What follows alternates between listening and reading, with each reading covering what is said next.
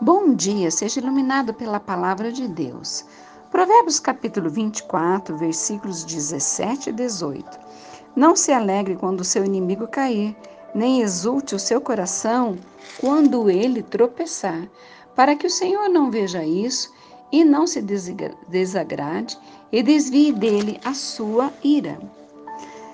Alguém, em, alguma, em algum momento da sua vida, alguém né, é, fez o mal a você, fez sofrer.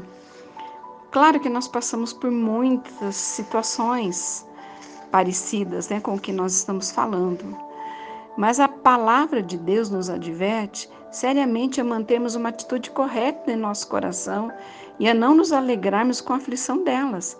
Esses versículos dizem basicamente que se nos alegrarmos e acharmos que elas merecem o que estão tendo, a nossa ofensa se torna pior que a delas e receberemos a ira que lhes estava destinada. Este realmente é um trecho tremendo das Escrituras.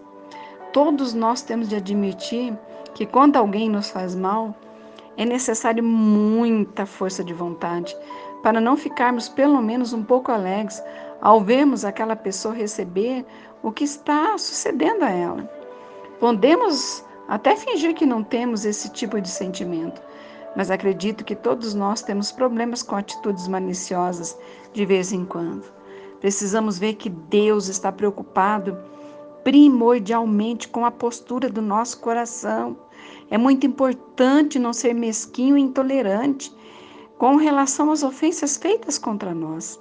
Precisamos apenas manter uma atitude correta em nosso coração e deixar Deus cuidar de todas as outras pessoas. Devemos sempre nos lembrar de que as pessoas feridas ferem pessoas. Aqueles que nos ferem em geral estão sofrendo por dentro e a dor deles pode ser tão forte que sequer têm consciência de que estão nos ferindo.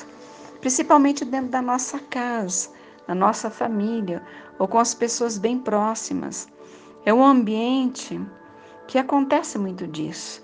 As pessoas nos ferem, nos machucam, e nós precisamos mesmo colocar tudo isso diante de Deus, não deixar né, que a falta de perdão domine, que a amargura venha se instalar no nosso coração e, e principalmente desejar o mal para aquela pessoa.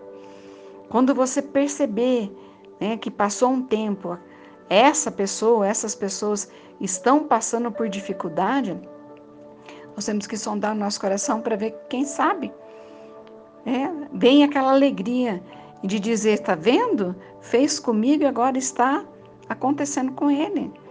Não é assim que funciona. A palavra de Deus nos adverte a sondarmos o nosso coração e, e realmente até nos compadecermos das pessoas. Precisamos exercitar isso. Amém? Vamos pedir para que Deus nos ajude em relação a isso?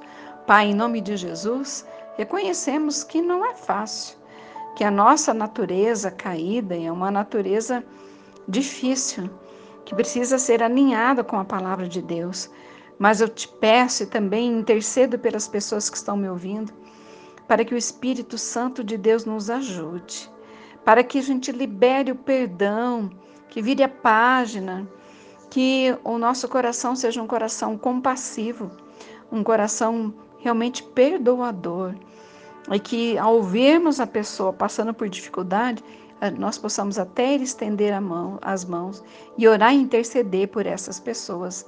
Amém?